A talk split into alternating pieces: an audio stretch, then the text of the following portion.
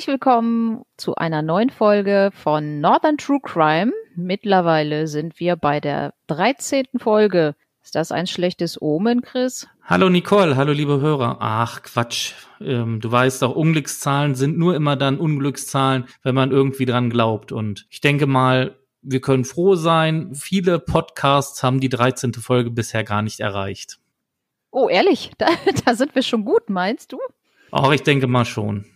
Ja, genau. Nach der Selbstbeweihräucherung fangen, fangen wir einfach mal an. Ne? Wir gehen heute nach Mecklenburg-Vorpommern in ein kleines Örtchen in der Nähe von Neubrandenburg. Sieden-Bollentin liegt im Landkreis Mecklenburgische Seenplatte und hat weniger als 600 Einwohner. Jeder kennt jeden in diesem kleinen Örtchen. Ende 2015 bzw. Anfang 2016 zieht die damals 27-jährige Bianca R. mit ihrem damaligen Freund aus Berlin in das kleine Dörfchen mit der hübschen, kleinen spätgotischen Kirche. Ihr Freund ist Künstler, aber es kommt bald zum Streit zwischen den beiden und die Beziehung geht in die Brüche. Ihr Freund verlässt das kleine Dorf wieder. Bianca aber bleibt in Siedenbollentin. Die kleine Dorfgemeinschaft wundert sich über die Fremde. Was will sie hier? Warum geht sie nicht auch zurück? Sie scheint keine Arbeit zu haben und lebt alleine in der kleinen 33 Quadratmeter Wohnung. Mehr weiß man nicht über sie. Man weiß fast gar nichts über sie. Sie war sehr zurückhaltend und unscheinbar. So beschreibt sie eine Nachbarin. Was die Leute im Dorf nicht wissen, Bianca ist absichtlich aus Berlin in das kleine Dorf gezogen. Sie hat Freunde in der Nähe und sehnt sich nach der Ruhe, die man in der Großstadt nicht findet. Kurze Zeit nach der Trennung findet Bianca im Ort einen neuen Freund. Er lebt normalerweise in der Schweiz, wo er einen Job hat. Wenn er aber zurück in der Heimat ist, wohnt er bei seinen Eltern, deren Haus steht neben dem Haus eines bekannten Fuhrunternehmers. Dieser ist sogar weit über die Dorfgrenzen bekannt und setzt sich viel für die Dorfgemeinschaft ein. So sponsert der 48-Jährige unter anderem den Sportverein und ist Trainer der Handball-Damenmannschaft. Er ist Familienvater und hat zwei Töchter. Auch Bianca kennt Andreas K., den Fuhrunternehmer, wenn auch nur flüchtig vom Besuch im Einkaufsladen oder von Veranstaltungen im Dorf. Ende 2016 ziehen Freunde von Bianca aus dem kleinen Dorf weg. Sie halten die Lästereien der Dorfbewohner nicht mehr aus. Auch Bianca hat Probleme damit, dass Leute im Dorf hinter ihrem Rücken über sie reden. So schrieb sie im Oktober 2016 unter anderem auf Facebook, Warum gibt es so viele Neide auf dieser Welt? Die Leute, die aktuell über mich reden, haben keine Ahnung von meinem Leben, denken aber alles zu wissen. Aber dieses Mal mache ich das Spiel nicht mit. Macht euch kaputt mit euren tausend Fragen, auf die ihr nie eine Antwort bekommt. Bianca aber bleibt in dem Dorf, obwohl sie auch öfters mal ihren Freund in der Schweiz besucht. Sie hat Freunde gefunden und fühlt sich in der schönen Landschaft sehr wohl. Dorfbewohner sagen aber, sie war da, aber nie wirklich dabei. So war es auch am 6. Mai 2017. An diesem Samstag spielt die Herrenfußballmannschaft des SV Südenbollentin beim Pasewalker FV um den Aufstieg in die Landesliga. Das 1 zu 1 am Ende reicht für den Aufstieg des Dorfvereins. Am Abend kommen die Spieler zurück nach Siedenbollentin und es finden ein Treckerkorso und eine Aufstiegsparty auf dem Sportplatz statt. Andreas ist mittendrin, sponsort Bratwürste und feiert mit dem Team. Bianca schaut dem Treckerumzug vom Balkon aus zu, winkt und macht Bilder mit dem Handy. Am späten Abend muss Bianca noch mit dem Hund einer Freundin, auf den sie aufpasst, Gassi gehen. Das macht sie häufiger. Sie liebt Tiere, kann allerdings in der kleinen Wohnung selbst keine Hunde halten und hat deshalb gerne Gesellschaft von dem Hund ihrer Freundin. Sie selbst hat eine Katze, mit der sich der Hund aber auch gut versteht. Sie überlegt aber auch immer wieder mal, zu ihrem Freund in die Schweiz zu ziehen. Bei dem Spaziergang trifft sie auf Andreas, der mit seinem Fahrrad von der Aufstiegsfeier Richtung nach Hause unterwegs ist. Er kommt mit Bianca ins Gespräch und fragt sie, ob er bei ihr noch einen Kaffee trinken könne. Bianca denkt sich nichts dabei und lädt ihn zu sich ein. In der Wohnung von Bianca wird Andreas aufdringlich und Bianca findet ihn unangenehm. Deshalb schreibt sie ihrer Mutter eine WhatsApp-Nachricht.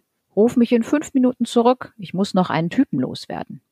Aus dem Anruf wird allerdings leider nichts. Andreas K. versucht sich, Bianca zu nähern und ihre Hose zu öffnen. Bianca stößt ihn weg und beginnt zu schreien. Da legt er ihr die Hände um den Hals und drückt zu, bis Bianca sich nicht mehr bewegt. Wenige Minuten später ist Bianca tot.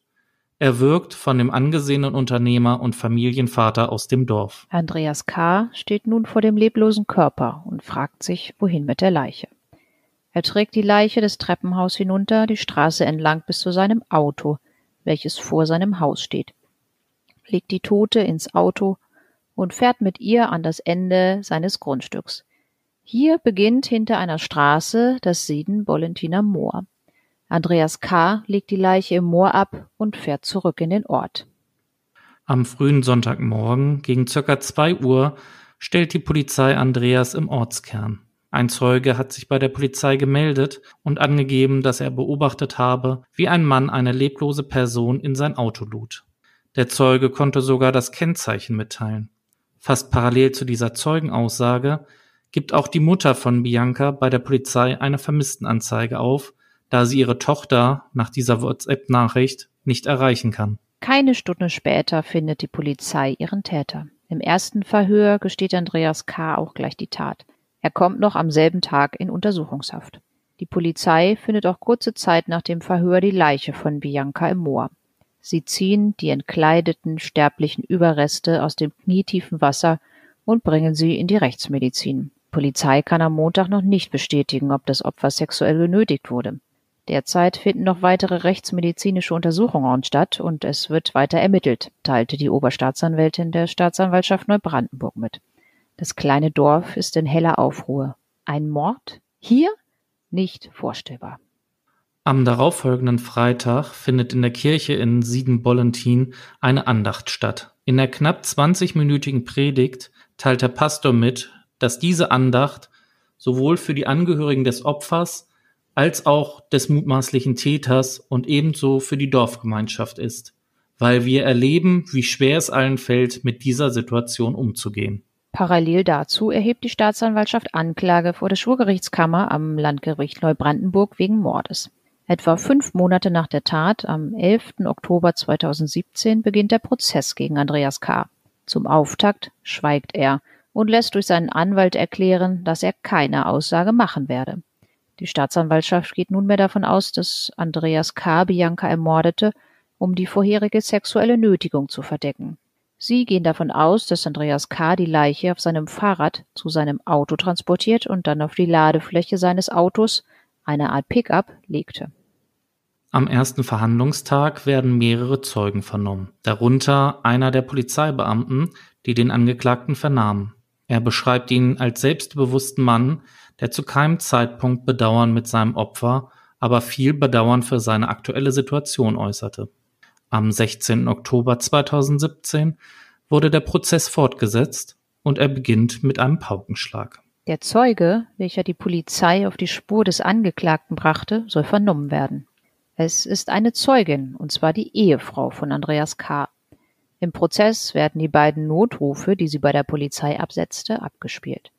Sie schildert darin, wie ihr Mann eine anscheinend leblose Person am späten Abend des 6. Mai auf die Ladefläche seines Wagens legt und wegfährt. Sie gab den Beamten noch das Kennzeichen des Wagens durch. Auch andere Zeugen sagen aus, dass sie ihn sahen, als er die Leiche mit seinem Fahrrad zu seinem Haus brachte. Die gutbürgerliche Fassade des Unternehmers, Sponsors und Familienvaters bröckelt an diesem Verhandlungstag immer mehr. Denn die sexuelle Annäherung an Bianca war nicht das erste Mal, dass er sich unsittlich benommen hat. Eine 25 Jahre alte Frau sagt aus, dass der Angeklagte mehreren jungen Frauen aus der Region immer wieder Sprachnachrichten mit anzüglichen Texten sendete. Sie sagt, ich habe den Kontakt daraufhin zu ihm abgebrochen. Am Nachmittag unterbricht dann der Richter die Hauptverhandlung bis zum 6. November 2017, damit sich der Verteidiger auf ein 30-seitiges Spurengutachten vorbereiten kann, was er bislang nicht erhalten hat.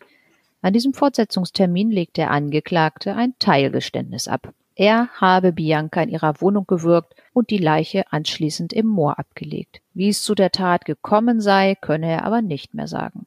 Es ist mir bewusst, ein Verbrechen begangen zu haben. Das ist durch nichts zu entschuldigen, sagt er vor der Schulgerichtskammer.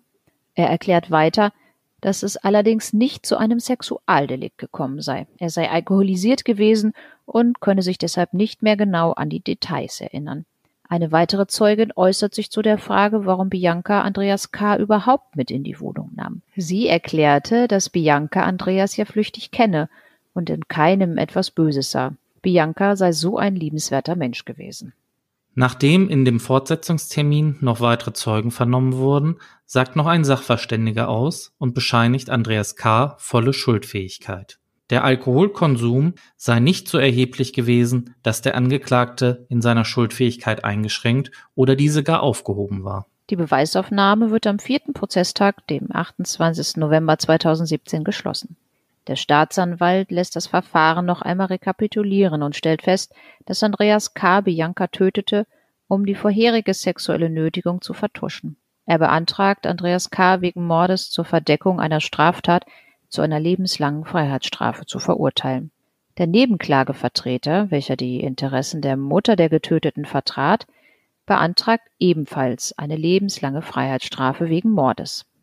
Der Verteidiger des Angeklagten verneinte allerdings die Mordabsichten seines Mandanten und beantragte ihn wegen Totschlages zu einer zeitigen Freiheitsstrafe zu verurteilen.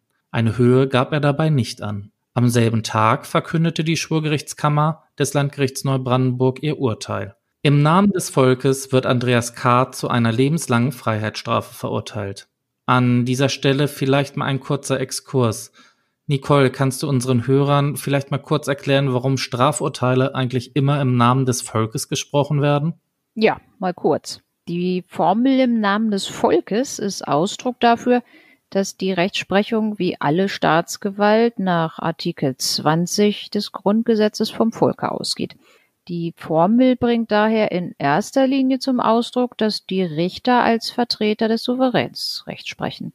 Da ihre Entscheidung allein an das Gesetz gebunden ist, steht in Artikel 97 Grundgesetz, bedeutet sie auch, dass das Urteil dem als Gesetz formulierten Willen des Staatsvolks entspreche. Sie meint aber nicht eine Abhängigkeit von der Volksmeinung.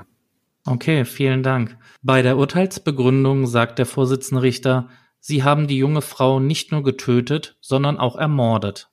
Sie haben sie ermordet, um die sexuelle Nötigung zu verdecken. Die Kammer stellt die Tat genauso fest, wie sie von der Staatsanwaltschaft angeklagt war. Auch wendet sich der Vorsitzende in seiner Begründung an die Angehörigen des Opfers. Es ist schon schlimm genug, wenn man einen Angehörigen durch Unfall oder Krankheit verliert, aber noch etwas ganz anderes, wenn es durch eine Straftat passiert. Damit ist der Fall allerdings nicht abgeschlossen. Der Angeklagte legt gegen das Urteil Revision ein. Strittig sei aus Sicht der Verteidigung, ob es wirklich ein Mord und nicht nur ein Totschlag sei. Etwas mehr als ein halbes Jahr nach dem Urteil im Juli 2018 verkündet der Bundesgerichtshof in Karlsruhe seine Entscheidung. Die Revision des Angeklagten gegen das Urteil des Landgerichts Neubrandenburg vom 28. November 2017 wird als unbegründet verworfen. Damit ist die Verhängung der lebenslangen Freiheitsstrafe rechtskräftig. Ja, für unseren Fall hatte ich die Möglichkeit, mit einer Freundin von Bianca zu schreiben, weil bei meiner Recherche mir aufgefallen ist, dass zwar immer wieder sehr viel über Andreas K. geschrieben wird, aber nie irgendwelche großen Informationen über Bianca aufgetaucht sind. Und diese sehr gute Freundin von Bianca erzählte mir jetzt zweieinhalb Jahre nach der Tat auf die Frage, wie es den Freunden und den Angehörigen heute gehe, sie wird noch immer von allen vermisst. Ich weine mich heute noch in den Schlaf, wenn ich an sie denke. Uns fehlen die stundenlangen Gespräche und meine Kinder fragen oft nach ihrer großen Schwester. Ja, das hört sich natürlich ja sehr tragisch ja, ich finde, es ist immer eins, über einen Mordfall zu reden, aber dann hinterher auch noch zu erfahren, wie die Angehörigen mit so einer Tat weiterleben müssen. Ich finde, das ist immer noch etwas, was ich finde, was uns zurückholt, was es auch wichtig macht, dass man über solche Fälle redet und dass solche Taten halt nicht in Vergessenheit geraten. Ja, das stimmt. Also wenn ich, wenn ich mir diesen Fall so angucke, dann ja, ist das wirklich, ich weiß nicht, ist das von ihm denn dann einfach so eine Kurzschlusshandlung gewesen oder was war, warum bringt man da jemanden um? Wahrscheinlich in dem Fall hat er denn dann gedacht, er ist der angesehene Bürger, Unternehmer, der da in dem Dorf ja überall bekannt ist und hat sich dann gedacht, ja, wenn da so eine sexuelle Nötigung rauskommt und in so einem kleinen Dorf, da funktionierte ja offenbar die Gerüchteküche da sehr, sehr gut, dann hat er da wahrscheinlich einen Ruf zu verlieren. Aber sie, ja, deswegen, deswegen so zu töten, also ich, ich kann das Ganze nicht so richtig nachvollziehen. Der Sachverständige hat ja auch gesagt, so sehr alkoholisiert war er jetzt nicht, dass da die Steuerungsfähigkeit aufgehoben war. Also ich, ich kann es mir auch nicht erklären. Also vor allem aber, wie man ja im Prozess gehört hat, so ganz viel Saubermann-Image war es wohl wirklich dann nur nach außen hin. Weil wenn man so hört, was die eine Zeugin da erzählt hat, dass er sich wohl auch an andere junge Mädchen rangemacht hat und anzügliche Nachrichten versandt hat, dann ist das für mich wieder so ein bisschen ah, dieses, dieses Klischee. Ja, war so eine Fassade, ja, ja. Dieses, dieses Saubermann-Image nach außen hin.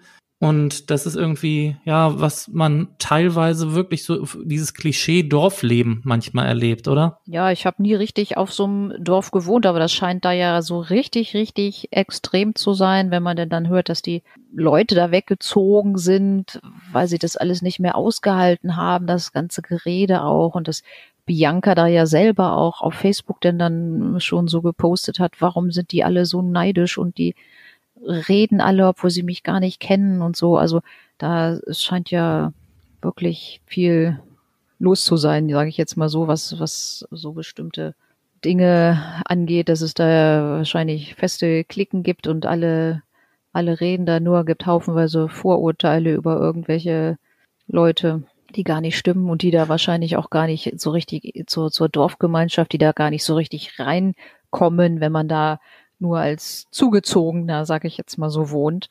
Da musst du wahrscheinlich reingeboren sein. Ja. In so eine Dorfgemeinschaft da. Was ich jetzt bei der Recherche auch viel gelesen habe, was ich jetzt für unseren Fall aber nicht mit reingenommen habe, weil ich es einfach irgendwie nicht passend zu dem Fall fand, ist, dass auch irgendwie andauernd der Ortsbürgermeister bekundet hat, wie dramatisch traumatisiert sein Dorf doch ist. Aber ich habe irgendwo nie mal gehört, wie traurig er darüber ist, dass jetzt diese Bianca umgebracht worden ist, sondern es drehte sich immer nur darum, ach, wie schwer hat das Dorf jetzt damit zu arbeiten. Das fand ich persönlich schon ein bisschen dramatisch. Ja, was ich eher so ein bisschen überraschend fand, dass hier in der, in der Predigt der Pastor ja gesagt hat, dass diese Andacht, die da gehalten wurde, dass die ja auch für den mutmaßlichen Täter ist. Das, das, das kennt man ja so von anderen Fällen eigentlich nicht. Wenn denn dann nach Tötungsdelikt Andachten gehalten werden, dann ist das ja selten, dass da irgendwie dem Täter gedacht wird. Also kann ich mich zumindest nicht dran erinnern, dass ich sowas mal gelesen habe.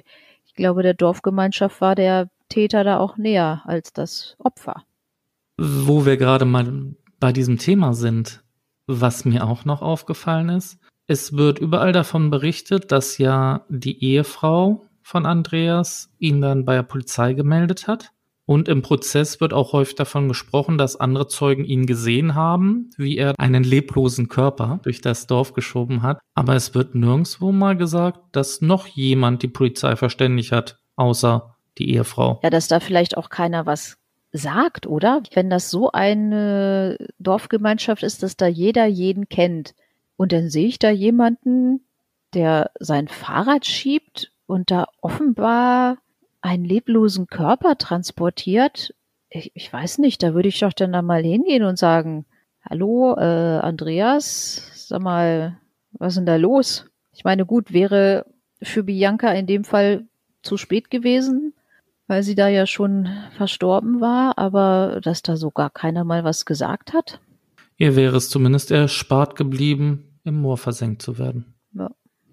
Ja, also ich muss sagen, als ich mir den Fall angeschaut habe, habe ich zuerst gedacht, ja, ist nicht so ein spektakulärer Fall, aber ich finde durch dieses ganze Verhalten, was da so aufgekommen ist und dieses Saubermann-Image, was dann total zerbröckelt ist, fand ich, war der Fall, obwohl er jetzt nicht so spektakulär wie manch anderer Fall in unserem Podcast war, trotzdem wichtig, dass wir mal drüber gesprochen haben. Ja, das ist, glaube ich, auch in so einem kleinen Dorf was anderes als vielleicht in der Großstadt. Ich weiß ja auch nicht, wenn da wirklich Zeugen noch bei gewesen wären, die da vielleicht noch hätten mehr sagen können oder wenn vielleicht irgendjemand die Tat beobachtet hätte oder so, wenn da so ein enger Zusammenhalt ist in so einer Dorfgemeinschaft, bin ich mir auch gar nicht sicher, ob da überhaupt jemand denn dann hinterher zur Polizei gegangen wäre und hätte ihn angezeigt oder hätte gegen ihn bei der Polizei ausgesagt. Sowas passiert ja auch häufiger mal, lässt die wirklich alle dicht halten und kein Mensch irgendwas sagt, bis denn dann vielleicht wirklich mal einer einknickt, in dem Fall ja vielleicht eher die Frauen, die dann dann sagen, ja, da, der hat mich aber auch schon mal, ja, genötigt, belästigt, mir irgendwelche Bilder und Nachrichten geschickt, die ich nicht haben wollte. Hat sich ja vorher auch keiner mal gemeldet. Nee, aber ich glaube, da hat man es auch gar nicht so einfach, wenn man da vielleicht auch gar nichts von weiß. Als Frau, da denkt man sich auch, ja, was, was soll ich denn da jetzt wem erzählen? Mir wird wahrscheinlich auch keiner glauben, weil er ja so, ja, wie du sagst, da so eine weiße Weste hatte. Und wenn er dann da auch noch so bekannt ist und ist da als Trainer und Sponsor denn da aufgetreten, da traut man sich wahrscheinlich gar nicht, irgendwas zu sagen, weil man da ja dann wahrscheinlich auch gar keine Leute hat, die hinter einem stehen, sondern alle denn da nur sagen werden, ja, ach, komm, äh, das kann gar nicht sein oder ach, hat er nicht so gemeint oder stell dich nicht so an. Deswegen kann ich mir auch vorstellen, dass da vorher nie mal was passiert ist. Wahrscheinlich hätten ihn auch schon andere Frauen anzeigen können wegen sexueller Nötigung, aber ich könnte mir vorstellen, dass sich da auch niemand so richtig getraut hat. Ich habe jetzt ja gerade den Vorteil, ich habe jetzt hier gerade noch eine Frau bei mir in der Leitung, ja? Und deswegen kann ich dich ja jetzt mal fragen, Nicole, wie ist denn das als Frau? Wie oft bekommt man ungebetene anzügliche Nachrichten als Frau? Ich jetzt, also nicht so häufig. muss ich, muss ich sagen. Also das hält sich bei mir echt in Grenzen. Gab es schon, ja. Ja, man muss dann dann vielleicht auch entsprechend darauf reagieren, wenn man das wirklich nicht möchte. Ne? Über, ich sage jetzt mal, bekannte Messenger hat man ja auch das, die Möglichkeit, dass man dann einfach sagt, ich blockiere denjenigen oder auch man kann Anrufe sperren auf dem Handy, dass man sagt, so von der Nummer nehme ich keine Anrufe mehr entgegen oder so. Also so richtig was Schlimmes, sage ich jetzt mal so, ist mir da jetzt noch nicht passiert. Aber das hat es durchaus schon mal gegeben. Ja, was sich jetzt ja momentan vermehrt auftritt, ist ja das Phänomen, dass Frauen sogar schon belästigt werden, wenn sie zum Beispiel bei eBay Kleinanzeigen irgendwelche Sachen verkaufen. Okay, das habe ich jetzt noch nicht gehört, aber ich.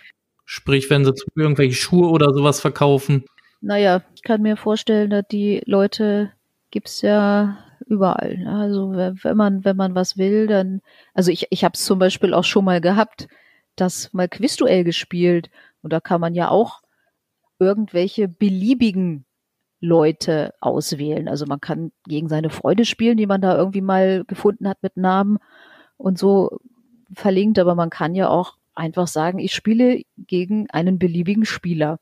Und ich habe bei mir einen Namen, der ja deutet schon in Zusammenhang mit dem Avatar vielleicht auf eine blonde Frau hin, sage ich jetzt mal so. Aber das ist jetzt, ja, weiß ich nicht, jetzt nicht nichts Anzügliches oder so. Also es ist, ein normaler Name. Und ich habe schon häufiger dann Männer gehabt, die haben mich über diese Funktion, da kann man demjenigen, gegen den man spielt, dann, dann auch Nachrichten schicken die haben mir dann dann einfach irgendwelche Nachrichten geschickt. Das fängt dann so in der ersten Runde an, so mit äh, Hallo, wie geht's? Und dann habe ich anfangs dann auch mal gedacht, ach, sehr witzig, weil ich das gar nicht so kannte, habe dann dann auch einfach mal zurückgeschrieben, so, ja, ja, hallo, alles klar und bei dir? Und dann kommt er dann in der nächsten Runde, ja, wo wohnst du denn? Ja, ich komme da und daher. Und dann geht das dann irgendwie so weiter. Ja, wie siehst du denn aus? Also ich stehe ja auf mollige Damen mittleren Alters und auch so wie bei dir so blonde Haare, wo ich mir dann auch dachte so, ähm, nee, das bin ich jetzt gar nicht. Ich bin eher so der sportlich schlanke Typ. Und dann hat er sich irgendwie nach der vierten Runde verabschiedet und sagte, nee, dann kommt das nicht in Frage und tschüss. Hat noch nicht mal weitergespielt, aber der war eh strunzdoof. Also ich habe sowieso so viel geführt, dass er ja eh nicht mehr gewonnen hätte. Und das ist mir bei Quizduell schon, also ich will, ich will die jetzt nicht schlecht machen oder so. Aber das ist mir schon, ja, vielleicht so vier, fünf Mal passiert, dass mir denn dann Männer geschrieben haben, wo, wo ich denn dann schon dachte, so, okay, jetzt wirst du hier über Quizduell angebangelt, wobei die ja überhaupt nichts über mich wissen. Also ich könnte ja auch 73 sein oder ich weiß es nicht, keine Ahnung, was die Leute, ob die das einfach so machen, die hauen da am Tag zigtausend Anfragen raus und, und schreiben denjenigen einfach in der Hoffnung, dass vielleicht mal irgendjemand zurückschreibt oder so. Ich weiß es nicht, keine Ahnung, aber das sind manchmal auch so Sachen, ja, wie du gerade sagst, eBay Kleinanzeigen, ja, halte ich halt nicht für total abwegig, ne? Ja, das ist vor allem kostenlos. Elite-Partner und Co. kostet halt Geld, ne? Ja, Quizduell nicht, das stimmt. Ja, und eBay Kleinanzeigen auch nicht, ja. An dieser Stelle noch eine kleine Anmerkung. Wir werden weder von Quizduell gesponsert, noch bekommen wir dafür Werbegelder. Naja, wir haben die ja auch eher jetzt nicht so gelobt, ne? Wobei. Ja, stimmt. Wobei es, es gibt auch jede Menge vernünftige Leute da, die schreiben gar nichts oder die schreiben vielleicht, wenn man mal gewonnen hat, herzlichen Glückwunsch oder so. Also das, wie gesagt, ich habe da schon ein paar Duelle mal gespielt und es ist mir halt mal vorgekommen, aber jetzt nicht so häufig. Okay, dann wollen wir mal hoffen, dass alle Leute sicher bleiben und in Zukunft auf sich aufpassen. Ja, einfach mal ein bisschen aufmerksam sein. Ne? Und wenn ich, wenn ich denn dann sehe, so die Bianca kannte den Andreas zwar vielleicht vom Sehen von der Straße her, aber wenn ich denn dann abends angesprochen werde von einem ja angetrunkenen Mann und ich bin alleine in meiner Wohnung und er sagt dann einfach, ach, kann ich bei dir nicht mal einen Kaffee trinken? Ja, da muss ich dann dann auch sagen, so, ich glaube, ich würde, ich würde den nicht mit in meine Wohnung lassen, auch wenn ich ihn vielleicht so vom Sehen kenne, aber ich glaube, ich bin da auch so ein bisschen, ja, vielleicht hier schon True Crime geschädigt oder so. Ja, gut, wie gesagt, da kommt dann wieder 600 Personendorf, wo sich Hase und Igel gute Nacht sagen. Da erwartet man halt nicht, dass solche grausamen Taten kommen. Ja, stimmt auch wieder, aber wie gesagt, einfach mal so ein bisschen wachsam sein, wenn ich den vielleicht näher kenne, würde ich es auch machen, aber wenn das jemand ist, den ich einfach nur vom Sehen kenne, denn dann abends alleine in meine Wohnung lassen. Was ich auch schon gedacht habe, aber das ist jetzt wieder natürlich nur reine Spekulation. Sie wusste ja, wie berühmt und bekannt der Andreas war und hatte vielleicht auch ein bisschen Angst davor, was sie sich hätte anhören müssen, wenn er dann rumerzählt, ja, hier die Fremde aus dem Dorf lässt mich noch nicht mal einen Kaffee bei sich trinken, dass er vielleicht davor Angst hatte, dass da vielleicht dann wieder über sie hergezogen wird. Aber wie gesagt, das ist noch reine Spekulation. Was ja aber auch noch war, sie hatte ihrer Mutter ja geschrieben, zwischen den Zeilen gelesen in dieser Nachricht an ihre Mutter kann man sich ja schon vorstellen, dass ihr die Situation nicht, dass, dass sie sich da nicht so wirklich wohlgefühlt hat und dass sie denn dann geschrieben hat, ich muss ihn loswerden. Das, das deutet für mich ja schon darauf hin, so, oh, hm, Jetzt ist er bei mir in der Wohnung und, und wird hier aufdringlich. Ich glaube, ich woll, wollte das jetzt äh, hier doch nicht. Und da hatte sie, glaube ich, schon ein bisschen mulmiges Gefühl, sonst hätte sie ihre Mutter ja auch nicht um Rückruf gebeten. Ne? Eine tragische Geschichte, die aber, wie ich finde, Vince mit einem gerechten Urteil geendet hat. Das stimmt, das Urteil geht in Ordnung. Aus meiner Sicht ja auch, dass das ein, ein Mord ist zur Verdeckung einer Straftat. Ja. Also da gibt es ja eigentlich auch nichts, nicht groß was dran zu rütteln, wie es ja auch der BGH denn dann bestätigt hat. Gut, Nicole. Zum Ende einer jeden Folge, wie immer, die Frage, wo geht es denn das nächste Mal hin? Das nächste Mal geht es wieder in den echten Norden, wie immer Reklame gemacht wird, nach Schleswig-Holstein. Okay. Kannst du uns vielleicht schon mal eine grobe Richtung sagen? Norden, Süden? So eher so der Süden von Schleswig-Holstein. Gut, dann bin ich gespannt. Ja, so in, in der Richtung ungefähr, wo auch der Feuerteufel war.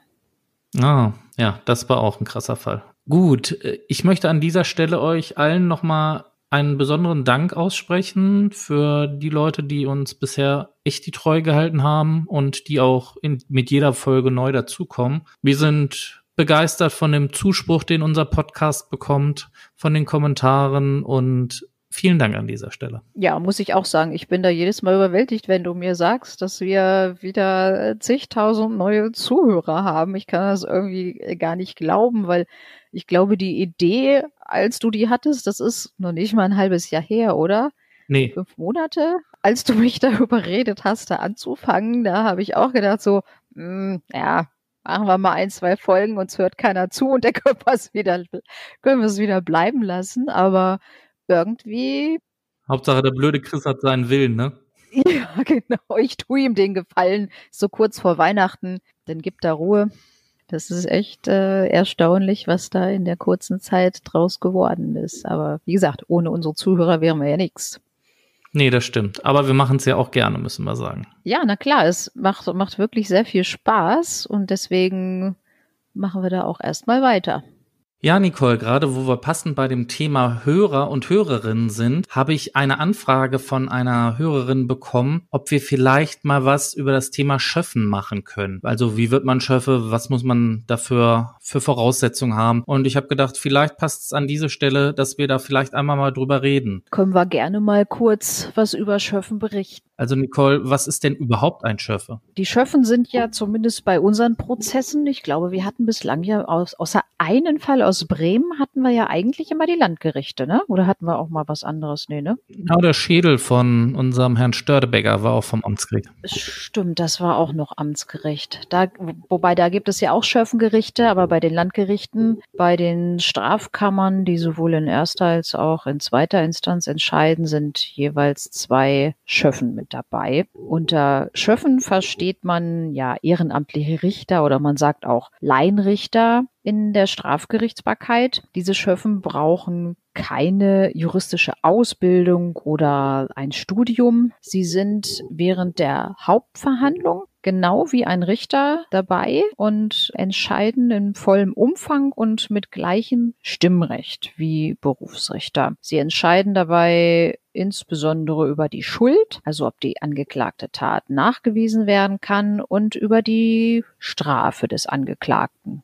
sofern sie denn schuldig sind. Die Beteiligung von ehrenamtlichen Richtern in der Strafjustiz ist ein wichtiges Element der Demokratie. Sie soll das Vertrauen der Bürger in die Strafjustiz stärken. Insofern bilden die Schöffen ein Bindeglied zwischen Staat und Bürger und haben damit eine verantwortungsvolle Aufgabe.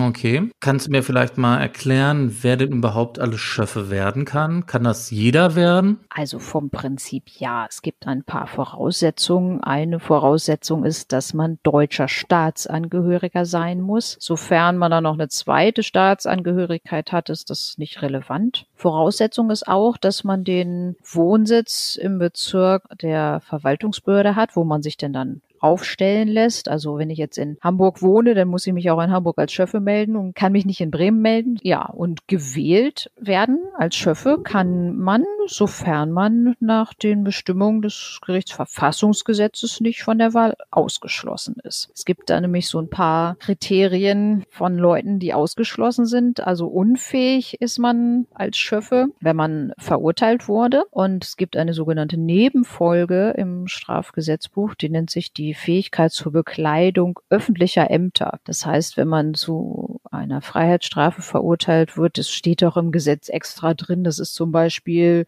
Subventionsbetrug heißt das. Da kann man von dem Gericht als Nebenfolge auferlegt bekommen, dass man diese öffentlichen Ämter nicht wahrnehmen kann oder nicht gewählt werden kann. Oder wenn ein Ermittlungsverfahren läuft, auch wegen solcher Straftaten. Es gibt noch ein paar Personen, die ungeeignet sind zur Übernahme des Schöffenamtes, wenn man nämlich bei Beginn des Schöffenamtes das 25. Lebensjahr noch nicht vollendet hat oder wenn man älter ist als 70 beziehungsweise 70 werden würde zum Ende dieser Schöffenperiode. Wenn man nicht in der Gemeinde wohnt zurzeit, wenn diese Vorschlagsliste aufgestellt wird oder aus gesundheitlichen Gründen nicht für das Amt geeignet ist oder wenn man die deutsche Sprache nicht ausreichend beherrscht. Das hat es auch schon gegeben. Es gibt zwar Menschen, die haben vielleicht die deutsche Staatsangehörigkeit, aber können nicht so richtig Deutsch sprechen oder auch mit den gesundheitlichen Gründen. Es gab auch mal Schöffen oder Menschen, die Schöffen werden wollten. Die waren dann beispielsweise blind oder taub. Aber das ist ja ein bisschen kompliziert. Da kann man ja auch nicht so richtig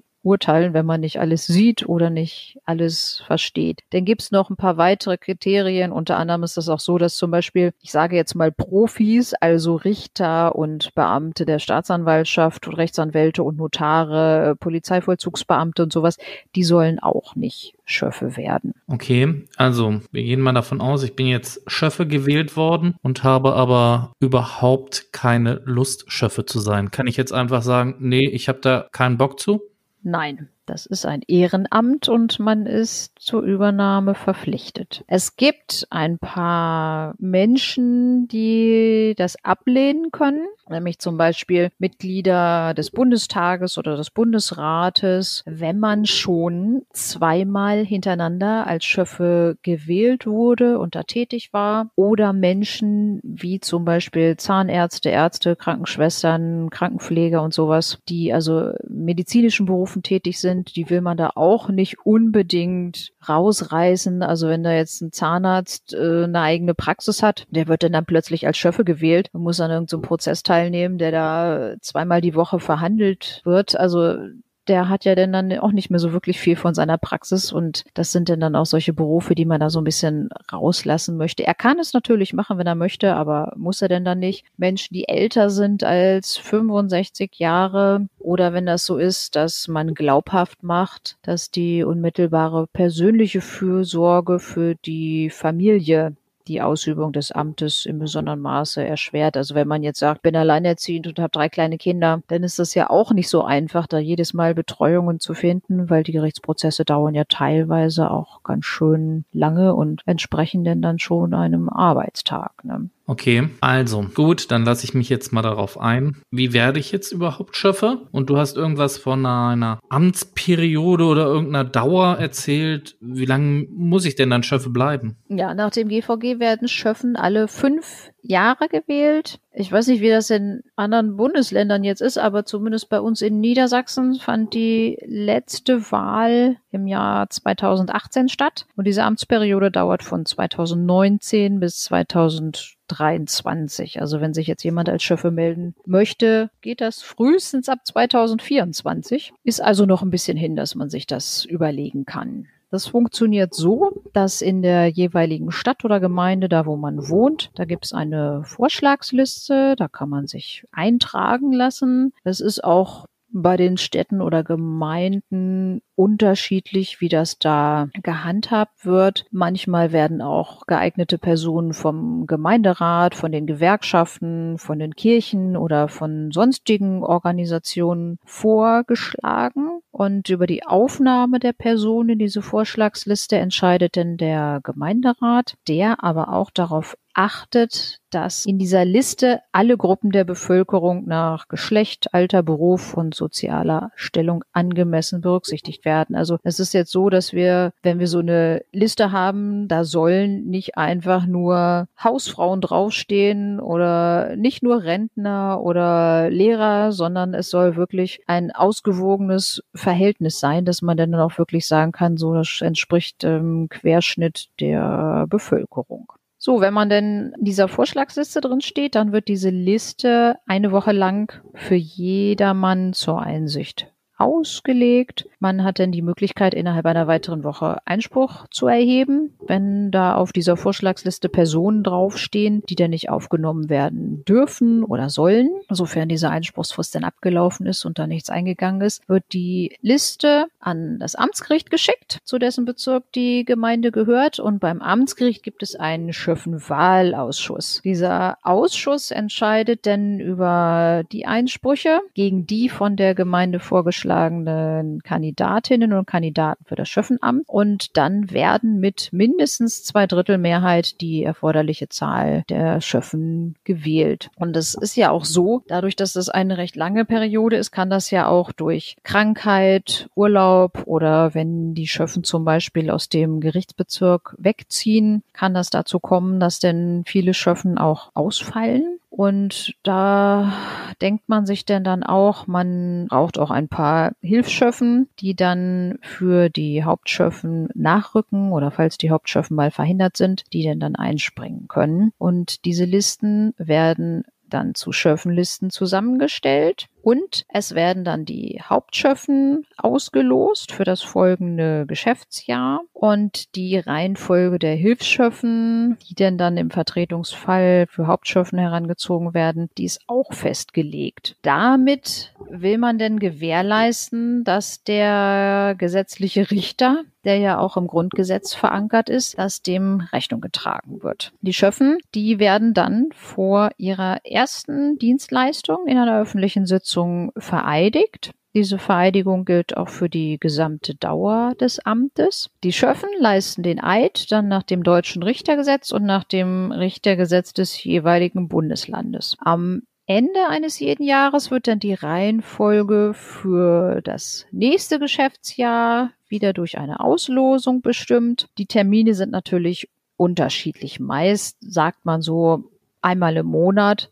Es kann aber auch sein, dass wenn jetzt größere Prozesse stattfinden, dass man dann vielleicht drei, vier, fünf Mal in einem Monat dran ist, dann wieder ein paar Monate nicht. Das hängt natürlich immer davon ab, wie die Kammern die Verfahren terminieren und wie die Auslosungen denn da sind. Muss jetzt nicht unbedingt sein, dass man für jeden Termin, für den man ausgelost ist, dass man dann auch erscheinen muss beim Gericht, weil es ja sein kann, dass da zum Beispiel keine Verhandlung stattfindet, wenn die Richter gerade Urlaub haben oder wenn da noch andere Fortsetzungen sind, ist auch nicht bei jedem ausgelosten Schöffentermin eine Verhandlung. Ja, okay. Also, ich lasse mich jetzt drauf ein. Ich bin jetzt ehrenamtlicher Richter geworden, bin jetzt ganz engagiert. Was kann ich denn jetzt in so einer Sitzung machen? Welche Rechte du hast? Ja, die Schöffen, die nehmen an der Hauptverhandlung teil und entscheiden dann zum Beispiel über die Beschlüsse, wenn Beweisanträge, Ordnungsgelder sie haben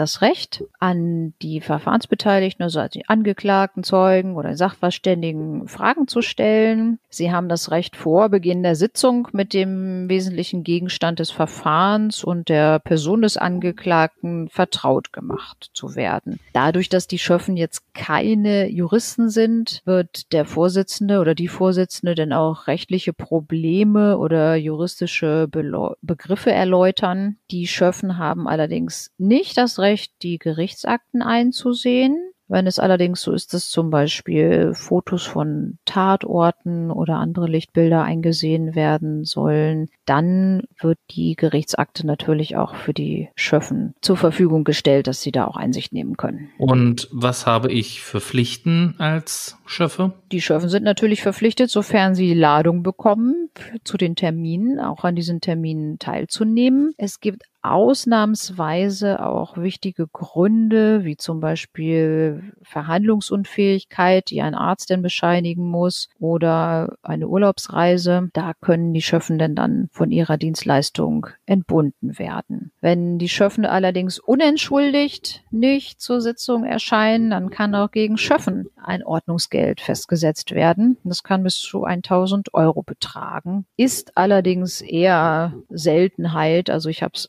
einmal erlebt, dass ein Schöffel ein Ordnungsgeld bekommen hat. Die Schöffen sind zur Unparteilichkeit verpflichtet und haben nach bestem Wissen und Gewissen zu urteilen. Das bedeutet, dass sie sich bei der Ausübung des Amtes nicht von Gefühlen oder Zu- oder Abneigung gegenüber dem Angeklagten, von Presseberichten oder Äußerlichkeiten oder dem Verhalten sonstiger Prozessbeteiligter beeinflussen lassen dürfen. Wenn sie sich gegenüber dem Angeklagten in ihrer Urteilsfähigkeit nicht völlig frei fühlen oder wenn da sonst ein Grund vorliegt, dass das Misstrauen gegen ihre Unparteilichkeit erwecken könnte, dann haben sie das anzuzeigen. Und dann können auch die Schöffen auf ihren eigenen Antrag von dem Verfahren ausgeschlossen werden. Die Schöffen sind verpflichtet, an der Urteilsberatung und an der Abstimmung über das Urteil mitzuwirken. In die Beratung, die erfolgt geheim. Und da sind sie denn dann auch verpflichtet, über diese Beratung niemandem etwas zu berichten. Ja, Nicole, das waren echt viele Informationen und für alle Hörerinnen und Hörer da draußen, die jetzt Interesse haben, auch Schöffe zu werden, die können sich gerne mal an ihre jeweilige Gemeinde wenden und bekommen dort dann natürlich weitergehende Infos. Aber zum Abschluss jetzt nochmal eine kleine Frage. Lohnt sich das finanziell denn auch für mich, so Schöffe zu sein? Weil Richter verdienen doch auch nicht schlecht, oder? Ja, das stimmt, aber das Schöffenamt ist ein Ehrenamt und da gibt es natürlich jetzt nicht die dicke Kohle. Ne? Also die Schöffen erhalten für diese Tätigkeit zwar keine Vergütung, aber eine Entschädigung. Also wenn Sie zum Beispiel arbeiten und dann nicht arbeiten können, dann bekommen Sie Verdienstausfall, die Fahrtkosten werden erstattet und so weiter. Das geht nach dem JVEG, nach dem Justizvergütungs- und Entschädigungsgesetz. Da stehen dann so die ganzen Modalitäten drin. Ist jetzt nicht so, dass du da die große Kohle verdienst, wenn du da als Chauffeur tätig bist. Aber ich glaube, es ist eine interessante Tätigkeit. Da gebe ich dir recht. Und ich möchte euch an dieser Stelle auch schon mal ein wenig darauf hinweisen. Es ist zwar jetzt noch zwei Folgen hin, aber unsere 15. Folge wird eine Sonderfolge werden, denn wir hatten einen Kontakt zu jemandem, der zwar aus einem anderen Bundesland kommt, nicht einem aus unseren norddeutschen Ländern, aber einem Grenzland, was noch ganz nah zu Norddeutschland gehört. Und deswegen haben wir gedacht, okay. Ja, im Grenzland, ja. Mhm. Deswegen haben wir gedacht, okay, wir machen dann vielleicht eine Sonderfolge draus, weil der Fall, der uns da berichtet wurde von einem Hörer, den fand ich so spannend, da habe ich gedacht, da müssen wir drüber reden. Ja, das stimmt. Das finde ich auch mal interessant, wenn wir von unseren Hörern Vorschläge bekommen von Fällen, die sie gerne hören möchten. Da würden wir uns auch freuen, wenn wir da mal ein bisschen Feedback bekommen. Da hast du recht. Und ihr könnt euch schon drauf freuen. In Folge 15 wird Nicole euch ganz viele Sachen erklären. Oh, da weiß ich noch gar nichts von. Sehr schön. Gut, dann bleibt mir nur noch euch einen schönen guten Morgen, guten Mittag, guten Abend zu wünschen. Bleibt gesund und bis zum nächsten Mal. Ja, von mir auch alles Gute. Macht's gut.